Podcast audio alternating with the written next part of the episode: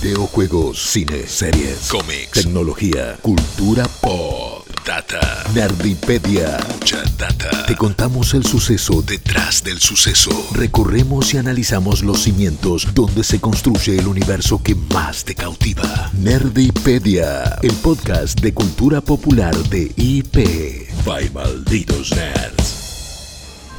Bienvenidas, bienvenidos a todos a un nuevo episodio de Nerdipedia. Mi nombre es Jess Roth, estoy acompañada por Ana Manson Hola gente. y Nicolás Rabagoni. Buenas, Solis. ¿Cómo están chicos? Bien, bien, eh, muy entusiasmados con el tema de hoy. Nos cerraba. Sí, sí, a pleno, a pleno. Vine luqueado para eso, para que estén viendo la, la versión audiovisual. Eh, es un chiste que no caduca, porque ya lo hicimos afuera de cámara y en el falso inicio de- del stream, que nos pueden ver todos los eh, miércoles en vivo. Todos los miércoles en vivos a las 12 por el canal de Malditos Nerds. Y para quienes nos estén escuchando por Spotify, el chiste viene a que Jess y yo vinimos luqueadas, porque pusimos la consigna, nos venimos como timbartonianas. Y Rabá no, recibió el, memo, memorándum, no me llegó- claro. No me el memo. Y bueno, Vamos a decir que, que, bueno, un poco más de, de- de- de focus necesitamos de- del señor Rabagonic, que no cumplió la consigna de hoy, debería tener una, una prenda, debería tener alguna... Yo creo que lo va a compensar en su bloque. Ah, le metía presión. chao, chao. Se arrancó el podcast y tengo una presión. que- Yo creo que lo va a compensar en su bloque porque nos va a recomendar videojuegos relacionados con el tema del día y si nos da ganas de jugarlo, su trabajo ya está hecho. Ok, ok. Bueno, asumo, asumo el desafío. Lo único que voy a Estoy. decir es que ya me confirmó que no está uno de mis favoritos. Pero Oh, bueno, no. eh, Arrancaba para atrás en todo sentido. Pero, pero me tiran suspenso, porque ¿cuál es el tema del día? Vamos a hablar de Tim Burton, de todo el universo alrededor de Tim Burton. Y esto viene a colación del estreno de Merlina, uno de los mayores éxitos de Netflix actualmente. La rompió completamente. Yo voy a ser muy sincera, cuando vi los trailers tenía mis dudas. Eh, Merlina, los Locos Adams en sí y Merlina en particular son de mis personajes favoritos. Mi personaje favorito igual de los Locos Adams es Morticia, eh, reina absoluta. Pero Claro yo tengo sí. la idea y la imagen de las películas de los 90 con Angelica eh, Houston, con Cristina Ricci. Y dije, oh, Jenna Ortega no, no me termina de dar el, el feel de, de Merlina. Y eh, voy a decir que me arrepiento porque vi la serie y me encanta. Me gustó Mira, muchísimo. eh, entiendo lo que decís, pero a mí me pasó todo lo contrario por una cuestión de, primero, confiar mucho en Tim Burton. Sé que quizás mi confianza está eh, no justificada del todo, porque ya lo charlamos fuera del aire, o sea, tuvo una época de, de desvarío total, eh, ahora lo vamos a profundizar, pero me pareció muy groso que un cineasta de su calibre se pase a la pantalla chica, donde se pasa a hacer una serie. Entonces dije como, epa, esto me parece súper interesante. Y por otro lado, Jenna Ortega la había visto en Scream, bueno, también estuvo en X, y la verdad Estuvo es que... You. Claro, y la verdad es que me gustaba mucho, mucho. Me parece que siempre es la MVP en donde está. Eh, y confiaba como en su interpretación y más cuando vi los trailers, porque me dio esa cosa de remontarme como a la Merlina origina- original, no, a la Merlina de Cristina Ricci, ya vamos a hablar mejor de esto en el último bloque, pero a su vez como tener su propia impronta, eh, con el flequillo, con algunas expresiones, como, y, y es- siento que es muy difícil hacer eso de homenajear y a la vez apropiarse, y me convenció por completo. Y encima después que está el tema de la herencia latina, que no la sabíamos en ese momento, y la verdad es que me encantó. Sí. Pero bueno, ¿a vos te gustó Merlina? A mí me, me está encantando, yo todavía no la terminé, pero voy, voy bastante avanzado. Me está gustando mucho. Yo tenía al revés el miedo, digamos. Eh, a mí me gustan mucho los Locos Adams y lo veía muy copado el tema de que hagan una, una nueva versión más seria, con estética Tim Burton. Es como que me, me llamaba mucho el producto Sí. en general. Pero le tenía un poco de miedo a Tim Burton, porque no me, no me viene gustando, digamos, lo que hace él hace 10 años, por ejemplo. Claro, sí. Ahora Eh, vamos a hablar de eso. Pero entonces, el factor expectativas de alguna manera nos jugó a favor. O sea, Sí. por lo menos a ustedes dos porque las tenían por el piso. Sí. Eh, La vara bajísima. Sí. Y a mí por suerte cumplió, cumplió. Si no hubiera estado muy decepcionada. No, y lo hablábamos en el falso inicio también, pero bueno, lo vuelvo a contar acá. Eh, Tim Burton es de mis dos directores favoritos, junto con Wong Kar Wai, me encanta. Pero tengo la gran decepción de que está para mí en un agujero del que espero que salga, porque mi Tim Burton favorito es capaz.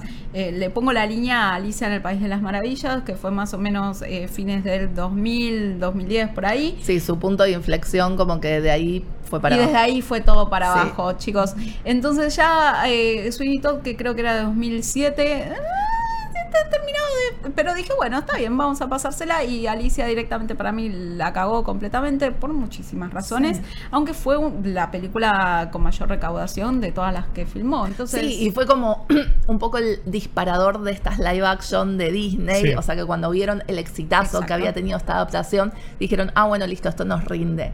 Ahora bien, el, el estilo de Tim Burton es muy identificable. Yo creo que muchos desde, desde chiquitos fuimos como, muchos cinéfilos quizás nos fuimos acercando a conceptos como, no sé, la dirección de arte o el diseño de personajes a través de las películas de Tim Burton, porque son muy accesibles en ese sentido. Y también es uno de los autores, y, y de vuelta retomamos este tema que siempre surge en nuestros podcasts, con, una, con un estilo, con una identidad más reconocible, ¿no? Entonces pasa un poco eso que los niños de los 90 que crecimos con El joven manos de tijera, Beetlejuice, etcétera, etcétera, de repente nos sentimos como un poco traicionados quizás por ese cambio radical en la dirección de eh, Tim Burton. Bueno, él famosamente había dicho, mira, si quieren hacer una película, no lo voy a cotear exactamente, porque no me acuerdo, pero era básicamente, si querés hacer una película conmigo, hacela, vení, contrátame. Si no me querés en tu película, no me contrates. Ahora, si me contratás, bancátela. O sea, no me quieras cambiar, no me quieras acomodar, a que yo me acomode a tu estilo, a un estilo más comercial, a un estilo más eh, lindo, iluminado, con colores Claro. y maravilloso, porque yo no lo voy a hacer. Y esa fue una de sus frases del principio. Y se la olvidó en los últimos 10 años, vamos a decir, porque se acomodó bastante al establishment y a lo que se espera y algo más comercial. Está en un momento medio raro de su carrera, por lo menos para los que somos fanáticos desde el inicio. Y hablando de los inicios, eh, vamos a. Me interesa saber cuál fue su primera película, corto, serie, animación, lo que sea de, de Tim Burton. ¿Cómo lo conocieron? Re- ah, de nuestro, nuestro. Sí, ah, porque vamos a repasar un poquito lo que También, subió y pero- todo, pero el nuestro, nuestro. Ah, qué buena pregunta. Yo creo, o sea, en un punto como que siempre estuvo ahí. Vieron estos cineastas que decís, siempre formó Tal parte de mi vida. Sin embargo, creo que la película que me voló la cabeza, eh, porque incluso ya había visto antes eh, Beetlejuice, ya había visto Batman, ya había visto unas cuantas de él. Sin embargo, la que me voló la cabeza fue El joven manos de tijera. Y siempre me vuelve a volar el cerebro cada vez que la veo por lo bien que envejece. Eh, la veo prácticamente todos los años y, y siempre me, me causa la misma sensación. Eso es lo que vuelve a generar lo mismo en mí. Esa mezcla de eh, lo creepy con lo romántico, de lo naif con lo tenebroso.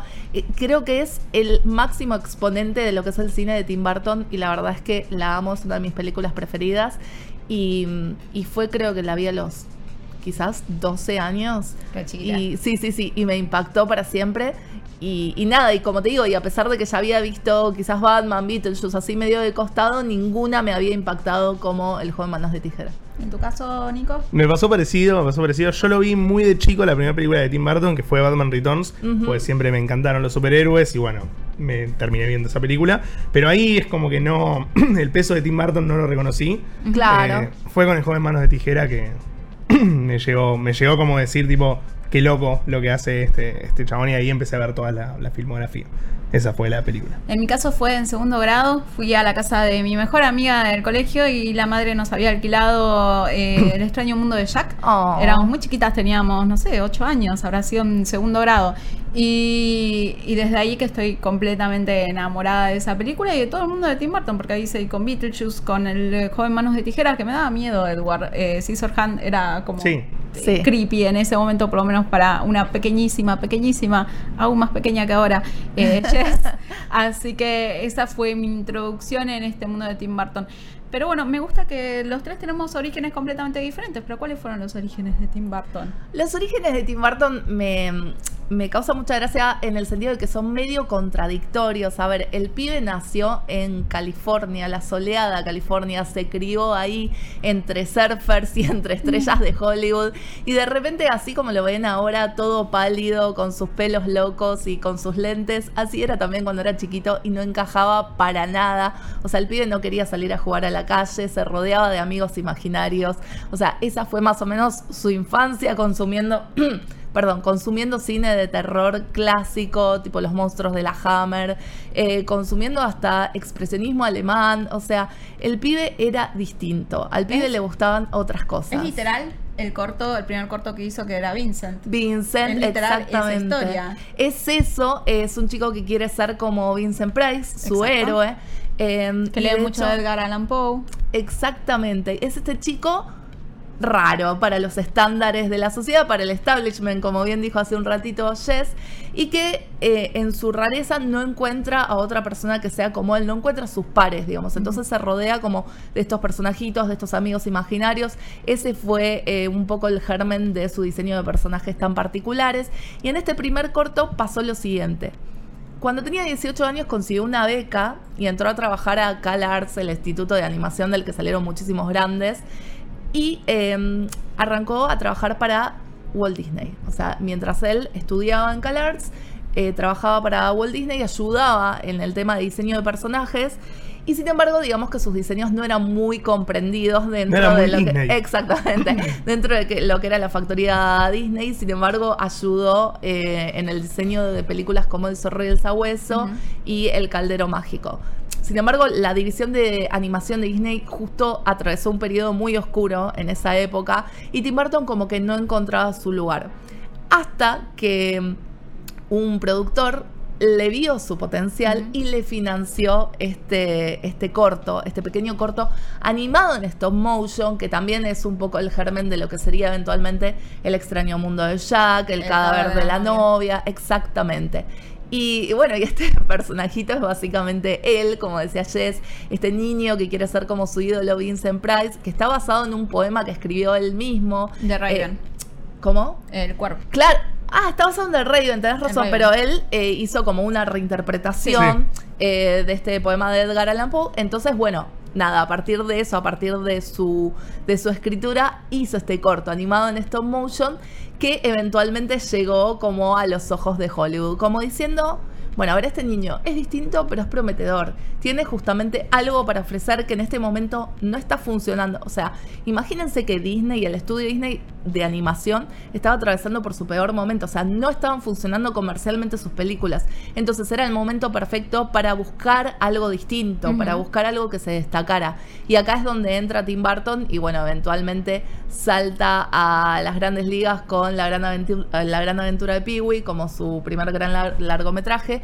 Pero en este momento todavía estaba como muy encontrando su estilo. Sin embargo, vemos que tanto no cambió, digo, siempre se mantuvo fiel a su esencia. Sí. Siempre, hasta hasta, Hasta que llega. tal punto. Exactamente, vamos a repasar como todos esos periodos. El tema para mí con Tim Burton es que empezó siendo como soy diferente, un poco una actitud un poco, no sé, adolescente. contracultural, sí. contracultural, eh, y también con esta frase que decíamos al principio de no quieran acomodarme, quieran amoldarme a sus estándares y a los estándares de esa época. Lo vamos a ver también más claramente para mí en el film más bartoniano, que es eh, en cierta forma, sacando el extraño mundo de Jack, sacando el cadáver de la novia, es Batman, podríamos decir, porque Batman venía de una época en los cómics inclusive, pero eh, más que nada en lo que era live actions o en series animadas, que Sí. era todo eh, esta imagen más eh, Psicodélica. psicodélica, más eh, Batirrepelente. comedia, con Exacto, colores. Bati repelente de tiburones. Sí, sí, O sea, sí, amo, eh, amo. Todo el mundo, la serie de los 60 de Adam West era esto, era Era tal para cual. Fernalia, sí, sí. Todo menos serio, mientras que en los cómics sí teníamos un Batman que estaba eh, yendo al lado más oscuro, Más estaba, introspectivo. Estaba perdiendo a miembros de su familia, estaba en su momento, es el, los 80 es el momento más oscuro en los cómics, eh, siendo que me van a saltar un ripi para el costado, con diciendo actually not, pero los 90 son uno de los momentos más oscuros de Batman en los cómics. eh, de hecho, hay un episodio de cada Batman de Nerdipedia que pueden ir a buscar Hmm. para eh, tener más detalles.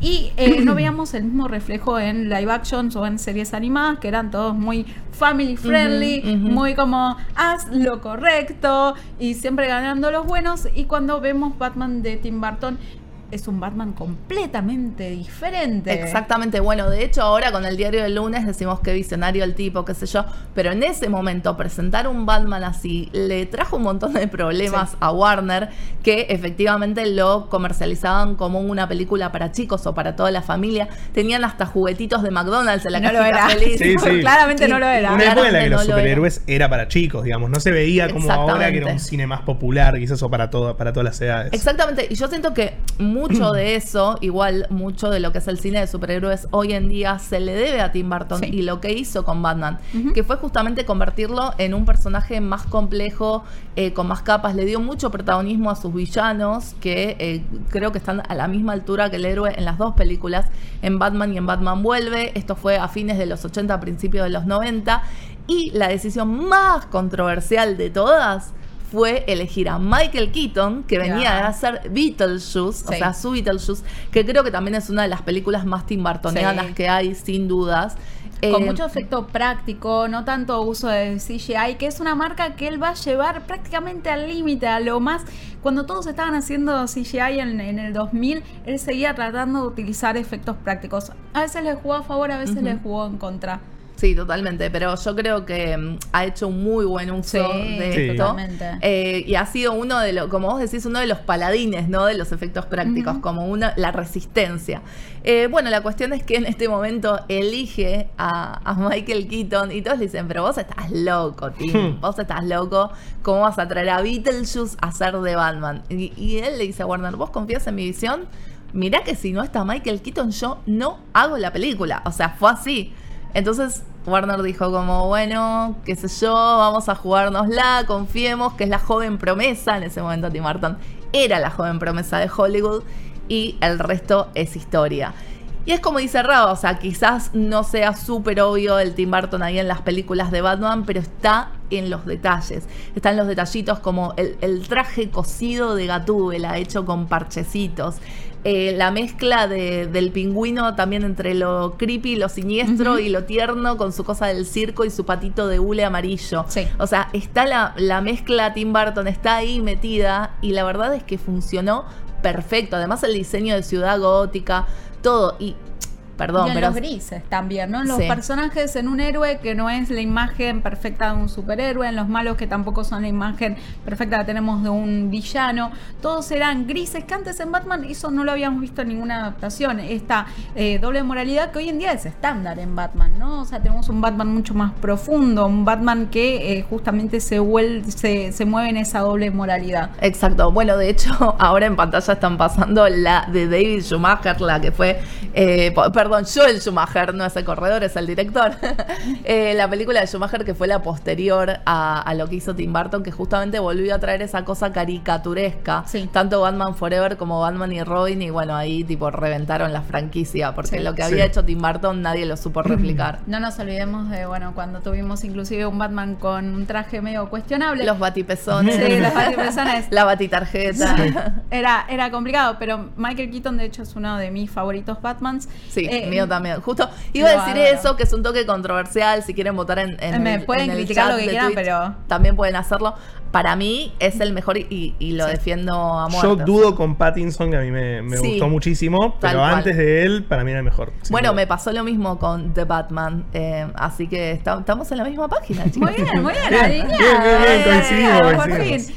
Eh, pero bueno, vamos a decir que Beetlejuice era, eh, era bastante encantador, pero empezaba a mostrar esos primeros elementos muy bartonianos, eh, inclusive siguiendo con Batman, y dijimos ya eh, que es un autor que le gusta reutilizar a sus propios eh, actores, eh, lo vimos con Michael Keaton, una estética mucho más oscura. Esto fue agarrar una franquicia que ya se conocía y darle su toque especial, y esto lo terminó como que vio que gustaba, vio que gustaba, vio que gustaba y empezó a explotarlo cada vez más y creo que es una, o sea, le, le pondría un pin ahí porque es una de las razones para mí de su caída en los últimos 10 años.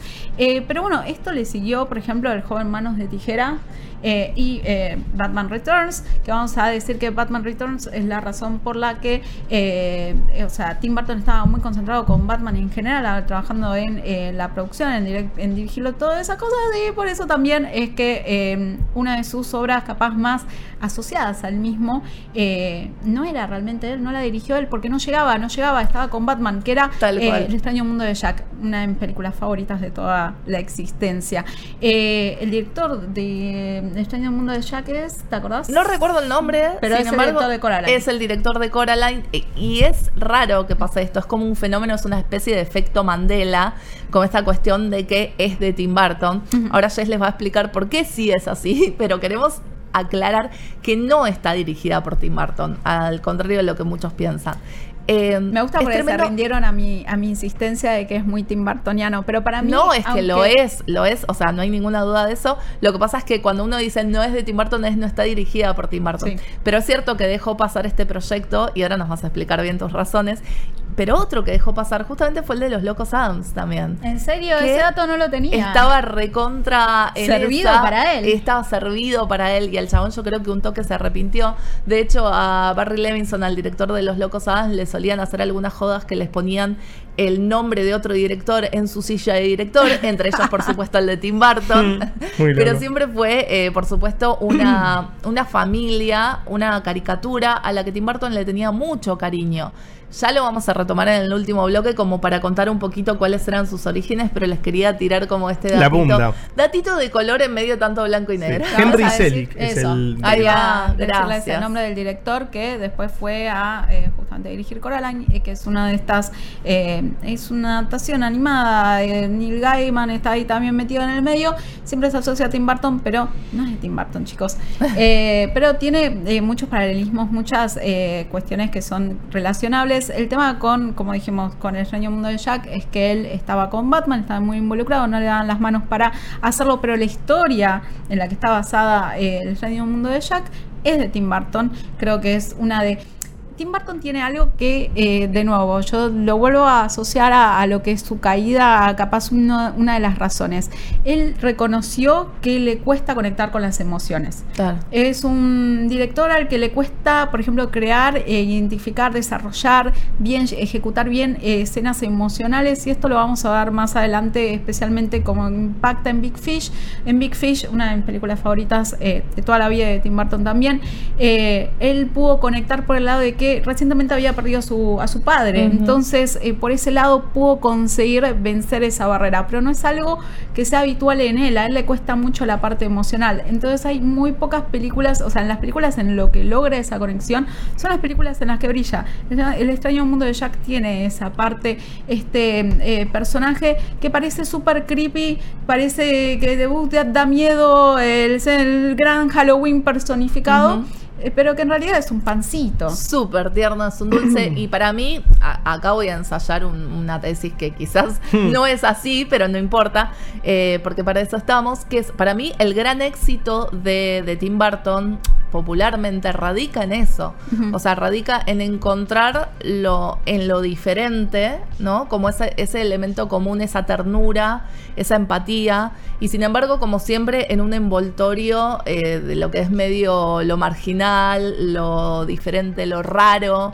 Eh, y yo creo que todo el mundo, todo el mundo se siente diferente en algún punto. Entonces, he ahí donde está la magia de Tim Burton. Y he ahí donde uno dice, che, me re contra puedo identificar con este personaje, porque yo también en algún punto fui el diferente o el raro, y sin embargo, por dentro me siento como se sienten ellos. Eh, que es esta cosa de buscar siempre la aceptación, buscar pertenecer, buscar un grupo de pertenencia. Eh, y me parece que eso es como el rasgo que tienen en común todos los personajes de Tim Burton y el rasgo que nos atrae tanto a todos. Pensé que ibas a hablar de otra teoría. Pensé que ibas A a, hablar de la teoría de que eh, su primer eh, corto, eh, que es Frankie Winnie, eh, que es eh, sobre su perrito, un Sí. perrito que se muere y él trata de revivirlo al mejor estilo Frankenstein, eh, el monstruo de Frankenstein, que Frankie Winnie, el extraño mundo de Jack y el cadáver de la novia son una misma historia. Ah, las teorías falopa me encantan, Me ¿eh? encanta y las, eso. las teorías de universo, compartir el Bun- Burtonverso, amo. O sea, el orden sería Frankie Winnie con el, el nene con su perrito que lo trata de volver a la vida. Después seguiría el cadáver de la novia, en el que también tenemos al mismo personaje, digamos, entre comillas, crecido con su perrito, que su perrito se murió, está en el otro mundo y que él se lo reencuentra cuando va justamente, Qué cuando muere literalmente. Y luego tenemos el extraño mundo de Jack, que ya están los dos muertos y que está Zero ahí eh, acompañando a, a Jack. Entonces, la teoría es que son una gran película entre Qué esas tres, como la historia de vida del mismo personaje. Estoy. Es recontra. Es una linda teoría, adentro, me gusta. adentro, Me sí. gusta porque además eh, recorre muchas de mis películas favoritas. Ahora estamos viendo, por ejemplo, El cadáver de la novia, que me parece único. y Tiene un humor eh, exquisito, eh, junto con esta parte más creepy, pero también esto, conecta, es una de sus pocas películas en las que conecta muy bien con la emocionalidad, ¿no? Con la pérdida, Sí. con el rechazo, con querer ser aceptado. Tenemos a Emily que durante toda la película quiere eso, ser aceptada, ser amada, ser querida, que viene de un rechazo muy grande, o sea, perdió la vida eh, justamente cuando eh, fue estafada por un tipo que decía que se quería casar con ella y la terminó matando por su fortuna. Eh, y vuelve a ser rechazada por este personaje que ella piensa que le propuso matrimonio, pero se lo propuso por error. Estaba practicando para su propio casamiento. Es una persona muy tímida, muy ansiosa y se equivocó. Totalmente. Sí, sí. Y aparte, es re lindo como muestra esta película, digamos, el mundo de los vivos es todo sombrío y triste y Mm, durísimo. El mundo de los muertos es una fiesta re alegre, que es un poco también un sello de Tim Burton de jugar como la muerte como algo exótico, como algo eh, llamativo, ¿no? Como algo tétrico, digamos. Y no como algo malo, o sea, todos los personajes que están justamente en el submundo, en el ultramundo, como le quieran decir, en el mundo de los muertos, eh, son súper eh, simpáticos, aceptadores, o sea, le dan la bienvenida, eh, ni bien muera este personaje, y tratan de ayudarlo en todo lo que se propone. Eh, es un film realmente eh, hermoso que justamente lleva muy al frente este tema de la aceptación eh, básicamente. Pero bueno, volviendo para atrás, Volviendo para rebobinando, atrás, eh, vamos a decir que justamente luego de Batman, luego del joven Manos de Tijeras, que también habla mucho de esto de la aceptación, de un personaje que tiene un, un exterior que causa rechazo. Es, es que es un personaje incompleto, o sea, ¿no? Yo creo que el punto de partida de acá es ese, es un personaje que al que su padre nunca terminó de hacerlo. Acá se dio el, el gusto Tim Burton de trabajar con el gran Vincent Price y que nunca terminó de, de- de fabricarlo. Entonces él quedó así, quedó incompleto, quedó con estas manos de tijera que no lo dejan ser funcional en la sociedad y de alguna manera es como toda la película una gran analogía. Aparte siempre, digamos que está este típico tópico de los populares que le van a hacer bullying y que bueno, él, él- se defiende con, con su inocencia, con su carisma, eh, lo defiende la familia que lo acepta y que lo adopta en su interior y termina ganándose el amor de la protagonista que es quien está narrando esta historia. Entonces toda la película es como un gran raconto eh, y es hermoso la manera en la que está contada como un cuento clásico y sin embargo mete como todos estos elementos timbartonianos que son eh, inolvidables. Yo te diría que, que quedan grabados en la retina. Eh, realmente somos muy fans, estamos diciendo Sí. cosas que son muy de fans, Sí, sí. Pero, pero es verdad, o sea, marcó una década. Hay algo con los 90 que vos ves Tim Burton y asociás inmediatamente. Sí. Sí. Y con, por ejemplo, el joven Manos de Tijera es- está muy plasmado eh, su trauma con la secundaria. Básicamente también lo vemos en Merlina. Él era obviamente, él El- dijo que la secundaria era el infierno. Que creo que bueno, nos podemos identificar. Yo me puedo identificar, chicos, la secundaria era un infierno. Eh, pero eh, lo llevó, eh, son muchas cosas de su vida propia que en estos primeros años trató de plasmar en sus films Sí. y que eh, justamente consiguieron esa identificación de quienes en ese momento capaz éramos más outcast, eh, los que los marginados, un poco más marginados, capaz por nuestros gustos un poco más extraños, y entonces era como una voz que te hablaba a vos mismo, pero hoy en día estamos en otro lugar, en ese lugar en el que ese, esa marginación ahora se volvió un poco más mainstream La y lo venganza dejan- de los nerds. Claro, lo deja en una posición incómoda, eh, que también creo que es causa de- del Sí. bache en el que está ahora. De todas maneras, yo creo que también te podías identificar con el personaje de Kim, que es a la que le gusta lo raro, Sí. ¿no? Es como que ella es, es aceptada en la sociedad, eh, pero tiene como este amor por lo raro y esta empatía y esta ternura eh, por lo diferente. Entonces, como que tenés ahí varias, varias aristas de las que agarrarte. Eh, yo creo que por eso Tim Burton termina llegando a todo el mundo. Y bueno, sin ir más lejos, eh, El joven manos de tijera es un éxito comercial y al día de hoy se mantiene como críticamente también como una de sus mejores películas. La volvés a ver y como decíamos al principio, envejeció bárbaro. Y también inició su romance con el hoy controversial Johnny Depp. Sí, que, lo puso hasta en todos lados, no importa si macheaba o no. Lo puso en todos lados. A mí lo que me gusta mucho es esta cuestión de que lo saca del terror, lo saca de, de pesadilla y lo pone como el joven manos de tijera, justamente. Es como un, un homenaje muy, muy lindo. Eh, pero a partir de ahí, bueno, sí se vuelve su actor fetiche. Vamos a decir igual eh, en favor de Johnny Depp que en esos primeros años eh, fue parte de lo que lo ayudó también a ascender en Hollywood Sí. y que estuvo casteado en buenos papeles también.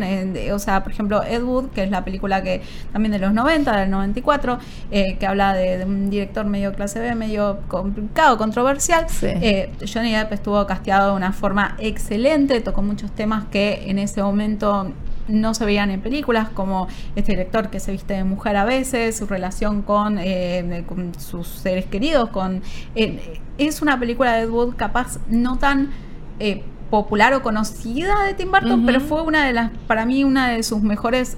Me encanta Ed Wood, eh, me parece un 10 de 10 y que es una película que hoy en día lo puedes ver y que se sigue sosteniendo en el tiempo. Sí, es, es una biopic y también como dedicada, como rescatando la figura de uno de esos directores incomprendidos, Sí, que era como él se sentía en el momento y sin embargo en la cresta de la ola en 1994, que ya estaba recontraestablecido, que él era exitoso, que Johnny Depp era the moment, o sea, era el, él, la estrella de Hollywood del momento, eh, hacen este homenaje a este director tan... eh, Incomprendido, por, Incomprendido, decirlo de otra manera. complicado. Sí, sí, tal cual, complicado. Sí, complicado.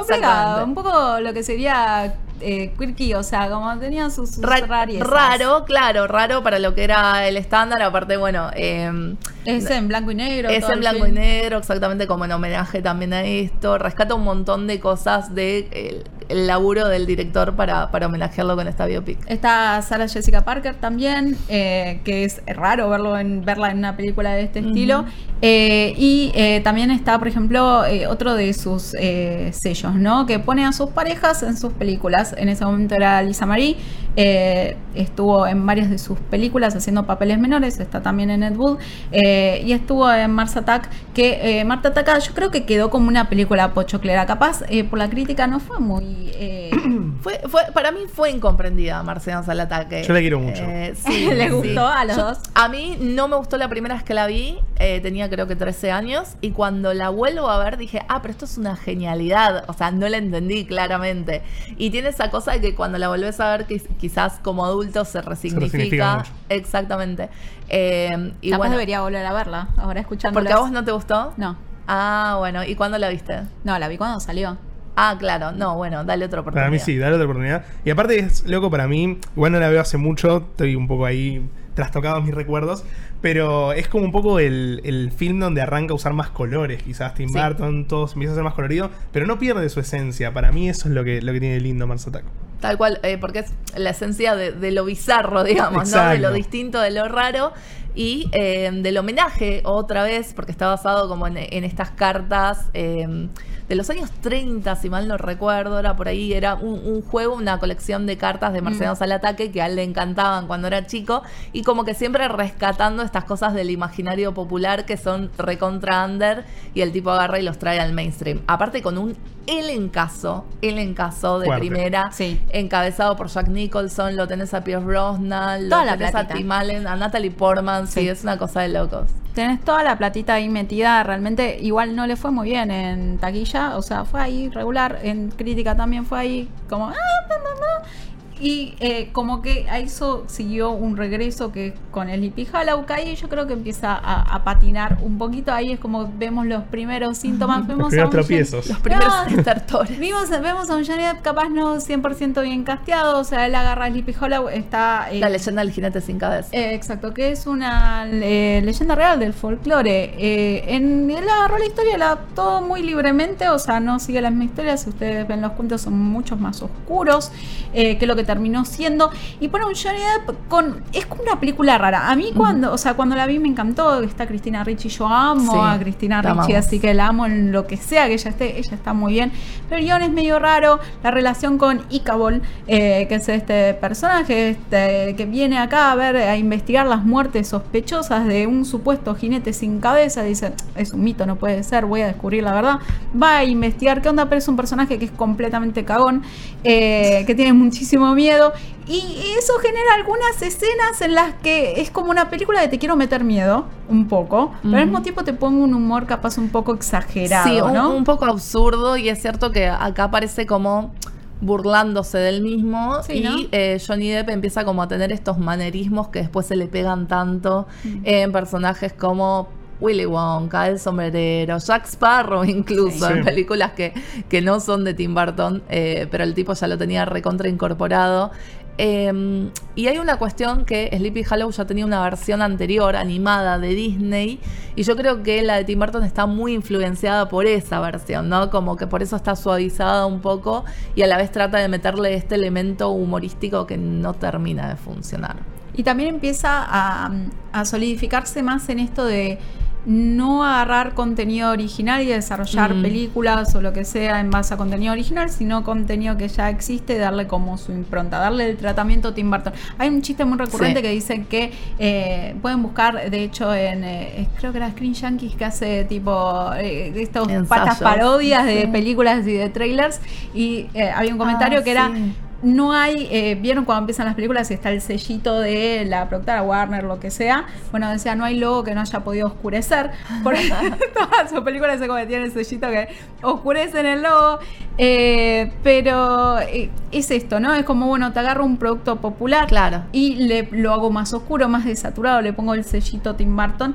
A veces funciona, a veces no, no funcionó muy bien. Es que lamentablemente ya ahí estamos hablando de una cuestión más superficial, no solo estética. Mm. Y él no se diferenciaba solo por su estética, sino también por eh, el interior, el mundo interno de sus personajes y por todo su universo. Entonces, ya cuando el sello Tim Burton pasa a ser esto de saturar, oscurecer y poner alguna espiralita, ya un poco Se va sí. Exacto. Tal cual. Eh, vamos a decir que uno de sus films, capaz, mm, lo dije antes de, de empezar, eh, pero mm, diría el favorito, uno de mis favoritos, por el reino mundo de Jack Mostamas, es Big Fish.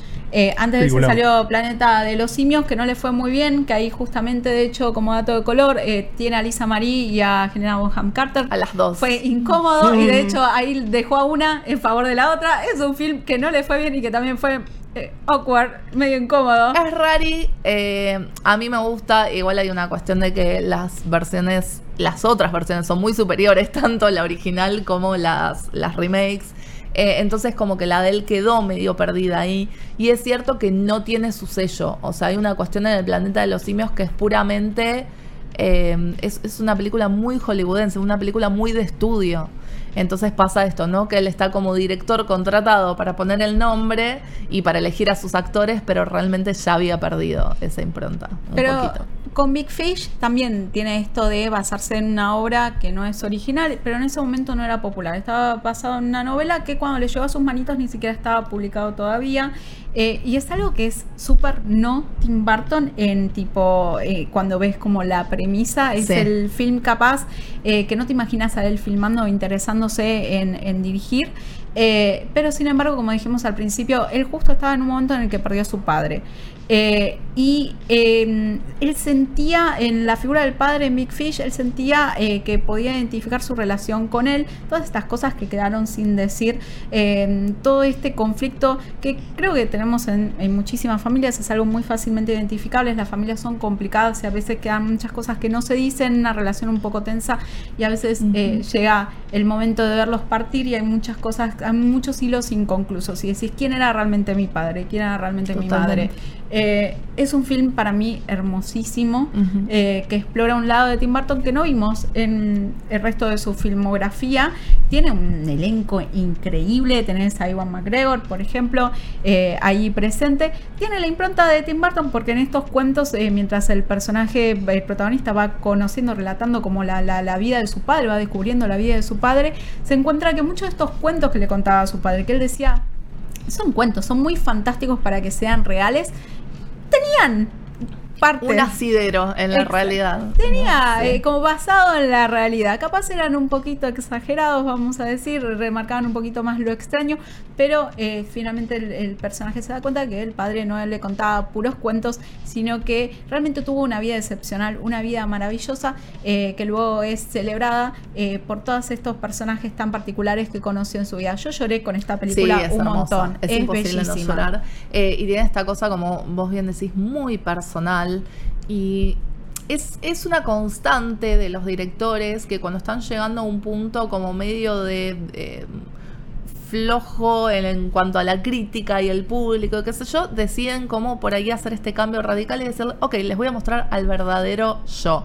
Le pasó a Spielberg con la lista de Schindler, esta cuestión que cuando estaba, ya se estaba estableciendo como un director de blockbuster de verano para toda la familia y como muy superficiales y qué sé yo, en teoría, porque en realidad sabemos eh, que, que siempre fue un genio. Eh, pero la crítica lo estaba encasillando acá y él dice, ah, sí, bueno, voy a hacer una historia que es muy personal para mí. Y se despacha con la lista de Schindler y después con el color púrpura y le empieza a meter como al drama y a la cosa más eh, íntima, más introspectiva. Y yo creo que, salvando las distancias, algo parecido es lo que sucedió acá con Tim Burton, ¿no? Como diciendo, bueno, vuelvo a, a las raíces pero a, conectarme con mi verdadero ser y también a evolucionar de alguna manera, ¿no? Porque él lo que está haciendo es, está dando un, un paso personal muy importante en público. Exacto. Están así y lo afectó tanto que, por ejemplo, las escenas en las que está con su padre en el hospital, eh, como eran, ya dijimos, a él le cuesta mucho procesar las emociones y le pegaba muy duro, eh, fueron las primeras que filmó. Fueron las primeras que filmó, cosa de sacarlo de- de- de- del lugar y ir a lo que es más Tim Bartoniano propiamente dicho. Eh, fue un film bastante personal para él y un po- único en su filmografía, Sí. diría. Eh, pero de ahí fue todo cuesta abajo, chicos. Llegamos a la tercera parte, la decadencia. de La Burton.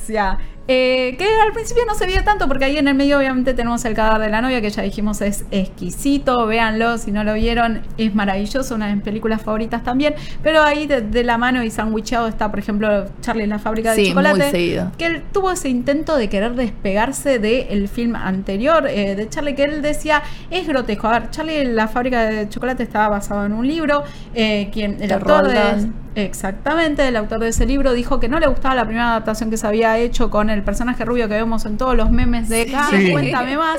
No le había gustado, le había parecido que eh, no representaba bien su obra. Y Tim Burton dijo, ¿sabes qué? Yo coincido con vos.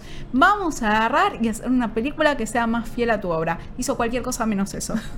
es aún más alejado del libro original, lo cual es medio extraño. Él quería sacarle un poco la parte extravagante o creepy al personaje de Willy Wonka y también lo que tiene es que, por ejemplo, eh, decía, voy a volverle, devolverle el protagonista a Charlie, eh, que es el protagonista real de la historia, pero falló estrepitosamente por este afán de poner a Johnny Depp en tu cara, básicamente. Eh, que eso, por ejemplo, también lo vemos más adelante con Alicia en el País de las Maravillas, en el que inclusive en el mismo póster Alicia está de fondo y Johnny Depp está en primera plana. Eso es increíble e inentendible. Eh, también pasó con Sweeney Todd. Eh, bueno, pues Sweeney Todd sí tenía como protagonista a, a Johnny Depp, pero empezamos a ver esto como empieza a, a pisar en falso. Eso es cierto, pero eh, acabo el paréntesis, digamos todo. y es que también eh, descubrió talentos como Jamie Campbell Bower, Freddie Highmore, o sea, en todas las películas tenía algún actor muy prometedor. Emma Purnell, que de hecho fue Jinx en Arcane. Exactamente. Entonces, eh, esa en, eh, bueno, la, escuela para, sí, chicos peculiares. Miss Peregrine. Eh, de alguna manera como que seguía descubriendo talentos, o sea, su visión sigue intacta para algunas cosas, a pesar de que, eh, como dijo Jess, está pisando en falso en lo que es, eh, bueno, reflejar su impronta en la pantalla. Y como que desde Alicia dice, ya está. tiro la, tiro la, la, la- el sombrero y quiero hacer películas que generen plata. Quiero que quiero subir mi, mi chanchito. Quiero comprarme otra mansión. Quiero comprarme otra mansión, vivo separado de mi mujer y necesitamos dos casas. Eh, y desde ahí empezamos en los últimos 10 años de Tim Burton, en el que tenemos, por ejemplo, Dark Shadows, tenemos Big Eyes, eh, tuvimos Dumbo, tuvimos estas propiedades en las que es agarro una propiedad conocida, le pongo el sellito, una espiral, algún personaje medio creepy, ahora últimamente Eva Green, con quien también tuvo una relación amorosa, él pone a todas sus novias en sus películas, Eva Green, cásate conmigo, eh, La todo de una, la amamos a Eva Green. Eh, pero le pone esa impronta el sellito Tim Burtoniano, pero no hay profundidad, no está la marca realmente de autor. Es como algo muy superficial y muy lavado, básicamente. Sí. Eh, que esperamos que ahora con, por ejemplo, Merlina, sea un poquito otro intentar volver, pero aún así no lo es. Y ahora lo debatimos, ahora lo Ahora debatimos. lo debatimos, sí. lo vamos a dejar para el último bloque, pero antes. Pero dijimos, por ejemplo, que eh, Coraline es Sí. una obra que no pertenece a Tim Burton y sin embargo se asocia a Tim Burton. Eh, hay varias producciones que decís, esto es medio Tim Burtoniano. Y también Sí. pasa en los videojuegos. Exactamente, también pasa en los videojuegos y tiene que ver con esto, está íntegramente relacionado con, con Coraline, que es cuando un director crea una estética tan Sí. reconocible, digamos, eso influencia mucho en todos los, los ámbitos artísticos y en los videojuegos también pasa. Eh, tenemos miles de videojuegos, sobre todo en la industria independiente, que están Claro. influenciados por Tim Burton y que usan, digamos, eh, cosas similares, ¿no? Este, esto de jugar con la muerte, como habíamos dicho, de ser tenebroso, de ser creepy. eh, muchos juegos que los desarrolladores, los publishers declaran abiertamente, sí, una de las influencias más grandes fue Tim Burton. Por eso, como no nos da el tiempo, no podemos nombrar a todos. Pero elegí tres que son como bastante reconocibles y que podemos hablar. El primero de ellos es Lost in Random, que es un juego que yo no jugué, eh, pero lo tengo que poner en la lista igual, porque es muy evidente que estaba basado en Tim Burton. De hecho, los desarrolladores lo han dicho abiertamente. Ah, Eh, y es más el Barton que no nos gusta, es más el Barton Oh, no. del 2010 en adelante, porque como pueden ver en la versión audiovisual, si lo están viendo, una de sus, sus fuertes influencias, digamos, con Tim Burton es con la ambientación y la creación de los personajes, personajes que se parecen mucho a los de Alicia en el País de las Maravillas, personajes que se parecen mucho a los de eh, El cadáver de la novia, Mm. por ejemplo, toda esa, esa parte de Tim Burton más de creación de personajes y de, y de definir una estética, en Lost in Random se ve, se ve mucho y se vendió a nivel marketing así. Eh, si el juego estuviera hecho en stop motion, podría ser una película tranquilamente de, de Tim Burton y tiene mucho Sí. que ver con esto de Coraline también, de, de, de dónde viene, digamos, esa influencia bartoniana. Eh, ese es un juego desarrollado por Electronic Arts. Vamos a decir que vas resolviendo puzzles a lo largo del juego y que peleas con dados, lo cual me parece único y, y bastante divertido en su dinámica. Muy original. Es muy Sí. original y tiene la particularidad esta de mezclar como distintos géneros. También en algún momento del juego hay como una mecánica de cartas, de, Sí. de deck building. Entonces es como un juego eh, bastante particular. Eh, salió hace un año. Y de alguna que- manera está bueno lo que decís porque también mezcla los juegos analógicos dentro de un videojuego, ¿no? Las cartas, los dados, que es un poco lo que decíamos que siempre trató de hacer Tim Burton con, con sus películas, de mantenerlo analógico so- por sobre lo digital. Entonces está bueno como este maridaje de alguna manera. Sí, sí, y aparte la, la descripción oficial la, la tengo acá, pero la voy a leer. Porque dice: Te damos la bienvenida al mundo de azar, un reino oscuro en el que el futuro de los ciudadanos lo determina la tirada de un dado. Sucumbirás a tu destino o aprenderás a utilizar el caos en tu favor. Es como demasiado bartoniano todo. El tema de, bueno, esto, sucumbir al destino, ir por tu cuenta, eh, estar en el mundo oscuro, digamos. Todo va por ese lado, así que esta es la, la primera recomendación, digamos, si te gusta más la última etapa de, de Barton, eh, que bueno, le venimos pegando con un palo, pero, pero si te tiene, gusta... tiene cosas de diseño de personajes como más clásicos, ponele... esta- Extraño mundo de Jack, más, de Sí, ese lado. o, sí. o incluso Beetlejuice, porque ponele, hay Sí. personajes así con ojos grandes y pelos locos que son medio Lidia, por lo que estamos viendo Sí. acá Sí. en, en- en la parte audiovisual. La verdad es que eh, siento que mm, marida Está bien, bastante está todas sus, sus épocas. Sí, incluso esto es re el extraño mundo de Jack. Sí, está, está interesante, ¿eh? Ani, Ana Gamer, la sacamos Ana Gamer. Gamer. Lo estamos consiguiendo, lo estamos que consiguiendo. Yo les puedo explicar desde que empezamos a grabar este podcast las ganas que me dieron de jugar a muchos juegos. De los Una consola para Ana. Estamos, estamos para- en eso, estamos en eso. Eh, vamos a ir con la segunda recomendación. Este sí es un juego que jugué, es un juego que me encanta. Es un juego indie también eh, y se llama Little Nightmares. Puntualmente es un juego que tiene dos entregas ya. Está Little Nightmares 1 y Little Nightmares 2 que salió hace un año. Eh, y ya acá siento que no solo es la estética, digamos, muy parecida a Tim Burton en esto, en lo sombrío, en lo creepy, sino también en la, en la narrativa en cierto punto y a dónde va el juego, ¿no? En, en el personaje marginal, en el personaje que va solo, el personaje que no sabemos bien. eh, a dónde va. Entonces siento que esto marida no solo a nivel estético, sino eh, con todo, digamos, en Tim Burton. Es un producto muy bartoniano. También hay declaraciones de, de la gente que, que creó el juego que dice que una de sus grandes influencias fue Tim Burton. Ah.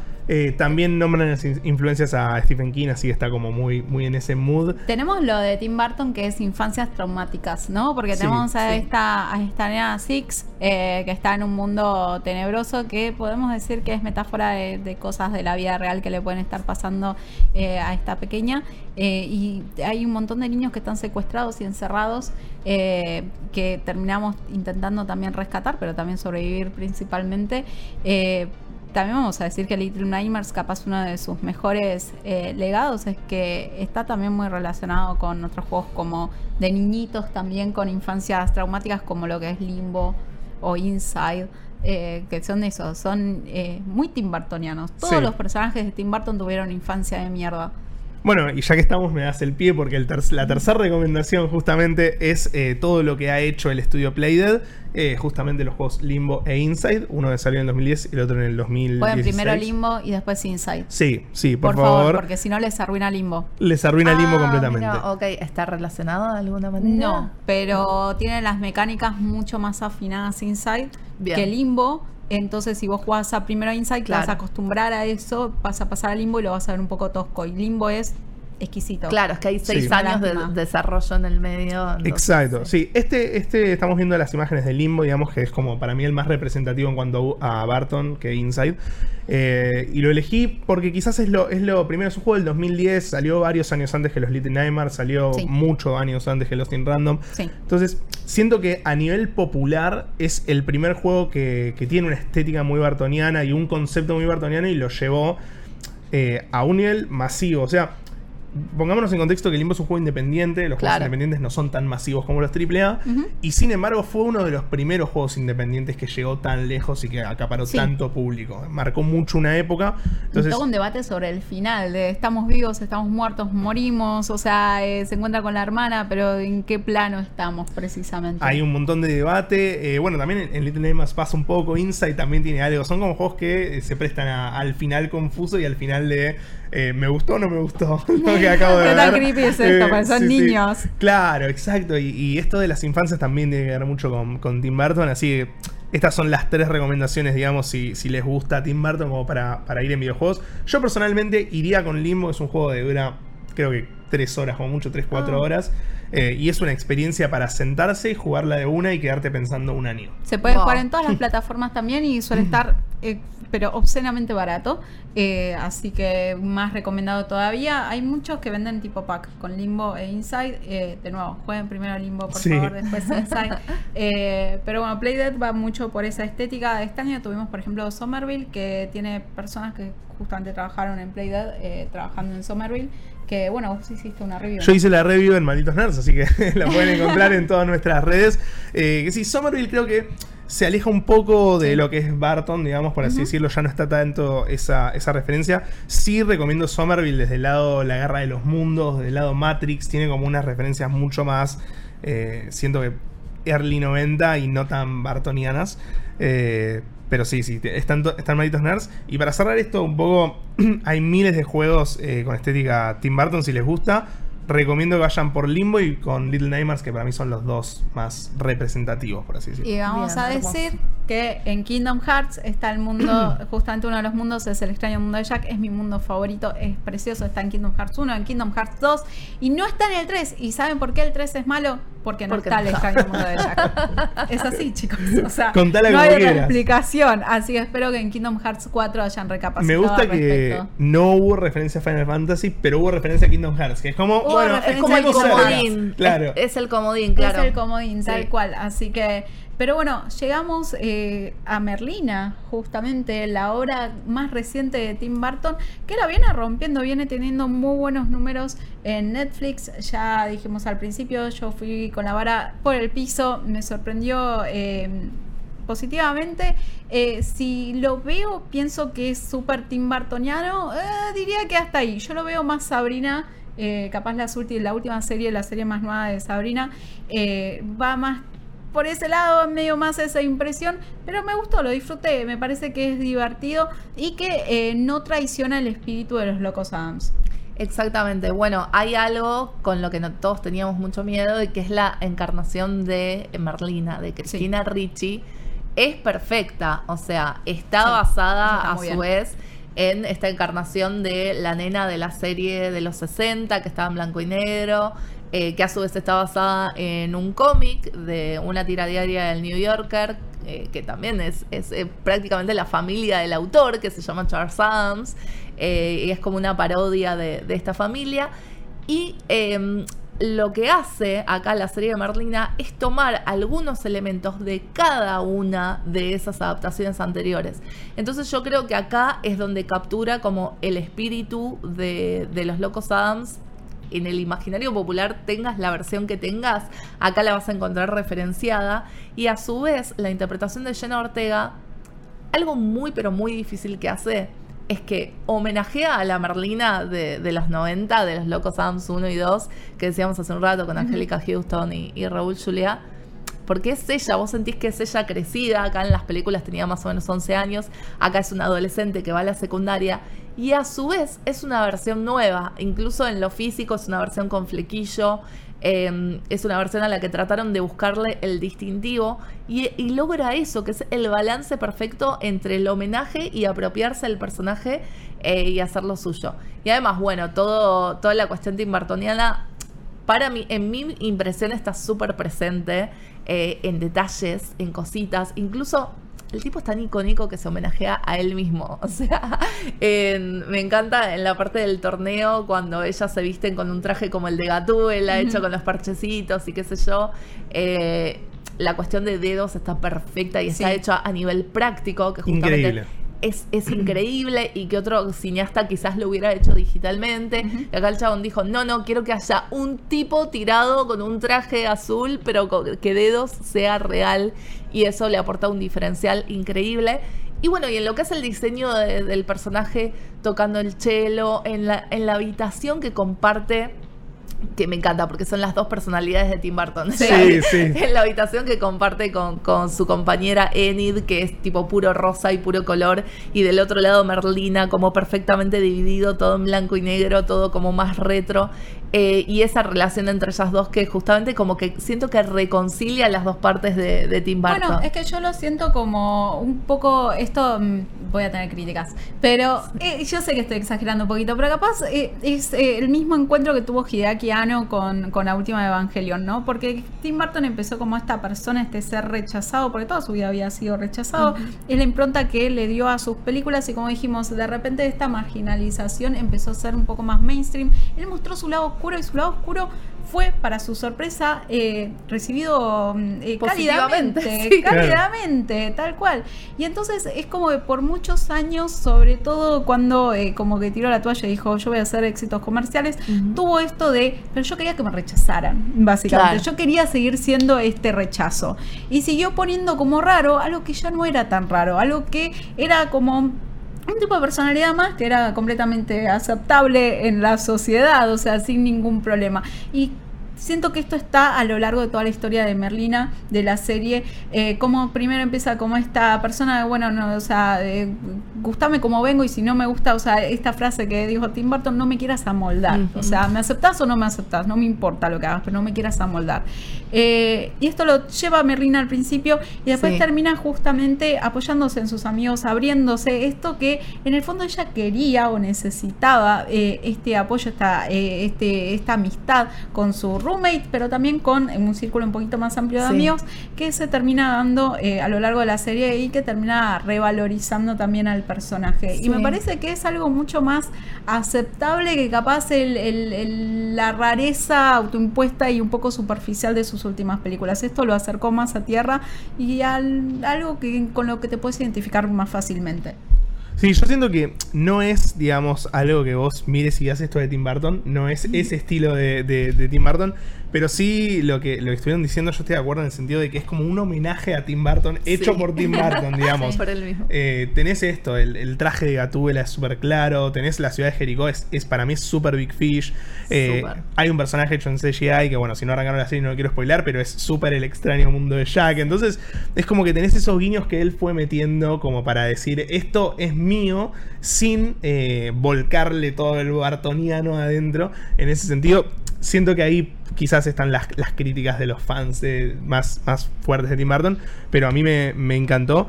Y como, como homenaje a los Locos a mí me parece increíble. O sea, la actuación de Jenna Ortega es impecable. Sí. Y, y cómo, cómo usan el lore, ¿no? Alejar de- un poco de la familia de los Adams, creo que es la decisión más acertada y concentrarse en la figura de Merlina. Así que, Totalmente, bueno, es un poco lo que veníamos diciendo con las adaptaciones, ¿no? Si no escucharon ese episodio, vayan a escuchar el episodio Amo. de Nerdipedia sobre adaptaciones, pero que es esta cuestión de tomar elementos y crear una historia nueva. No reversionar, no rebotear, no hacer lo mismo que ya se hizo, sino como justamente eh, aprovechar este lore tan rico como para darle una, una continuación, porque esto básicamente es una secuela. O sea, tenemos a Merlina adolescente y a sus padres que la mandan a esta escuela de marginados. Acá está. Acá está como esta cosa, este mensaje reforzado que decía Jess, que sí, todo el tiempo te están subrayando que ellos son marginados y que los demás son normis. Y son marginados porque son eh, bichos raros de alguna manera. Son hombres lobos, son sirenas, son vampiros. Eh, en cambio, Merlina es como, bueno, una asesina psicópata en potencia. O sea, Claro. ese es como su diferencial. Eh, pero no, no tiene ninguna característica como para ponerla en esta escuela. Sin embargo, sus padres, que también fueron ahí, la mandan a esta escuela y está como toda esta cosa, este tema del legado constante, Sí. la comparación con su madre sobre todo. Y a mí es esa cuestión puntual me gustó mucho.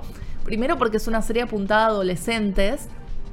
Entonces, digo, me parece que es un tema súper interesante para explorar la relación entre ellas dos cuando Merlina llega a la adolescencia y tiene que decidir qué clase de mujer quiere ser.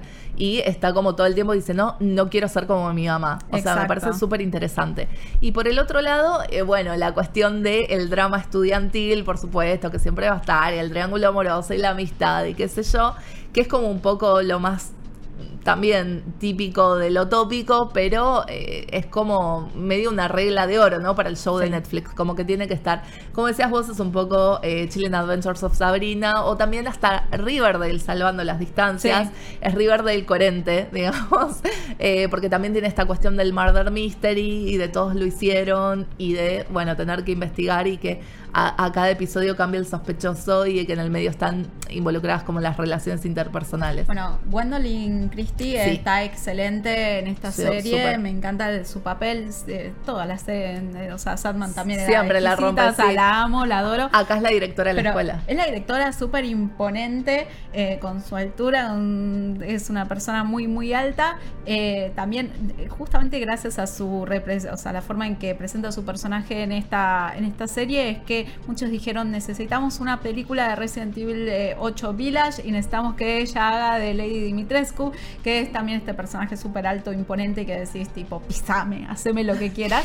Eh, y también quería eh, remarcar que estaba buscando el nombre, que el actor que hace de eh, Tío Lucas, eh, de Fester. Fred Armisen. Eh, eh, gracias, Sí. vos sos una vila, debería No. más de haberlo buscado, debería haberte preguntado. Eh, también está excelente su papel, aparece solamente en un episodio, pero Sí. la rompe, o sea, deja una imagen súper memorable como este tío tan querido de Merlina, completamente extraño. También eh, eh, con cositas muy sospechosas. Con cositas muy sospechosas, de hecho, había un miedo del fandom eh, por el hecho de que pusiera a Johnny Depp otra vez. Y era como, no, por favor, Johnny Depp como el tío Lucas, no, ya está. Tracemos la línea aquí, está todo bien, pero deja- dejémoslo como con ese lindo recuerdo que tenemos.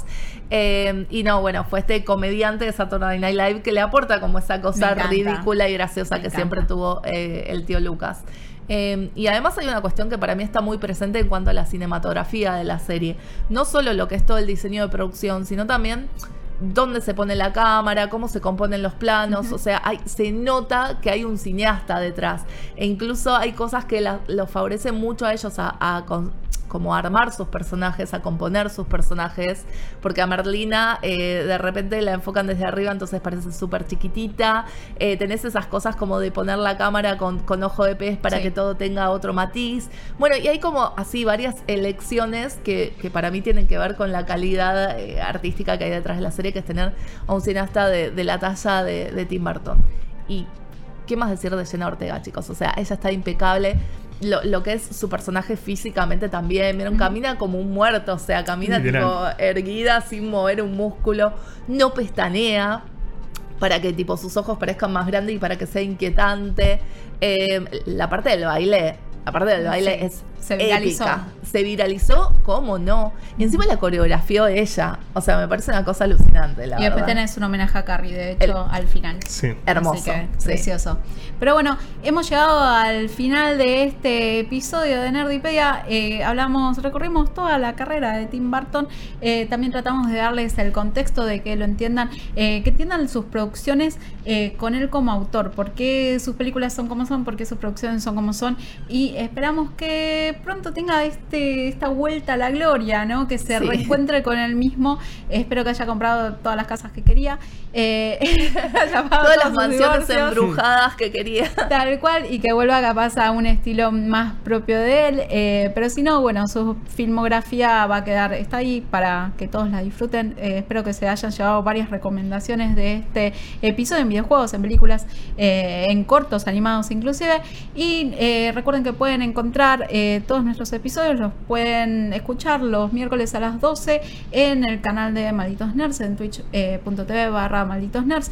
Pueden luego encontrar en Spotify todos los jueves el mismo episodio si prefieren escucharlo mientras van a trabajar. Y eh, recuerden que eh, si no lo llegan a ver en vivo pueden encontrar la versión audiovisual en el canal de IP Noticias eh, en YouTube. y ahí pueden volver a, a, escuchar el episodio. Vayan y escúchenlo de ahí, así nos ven a nosotros en vivo y en directo eh, tirándonos caritas. Eh, pero y si nos quieren decir algo, también nos pueden encontrar. en encontrar las redes. exactamente. ¿Dónde te encuentran, Ana? Eh, a mí en arroba capitana Marvel, ahí me pueden contar cuál es su película preferida de Tim Burton. ¿A vos, Raba? En todas las redes como Rabónica. Ahí me pueden encontrar en todos lados como Jess Roth y pueden encontrar a Malditos Nerds como Malditos Nerds tanto en Instagram como en Twitter. esto es todo por hoy. Esperamos que hayan disfrutado del programa. Nos vemos la semana que viene. Chao. Adiós. Esto fue Nerdipedia, el podcast de cultura popular de IP con malditos nerds. Un nuevo capítulo la próxima semana. Te esperamos.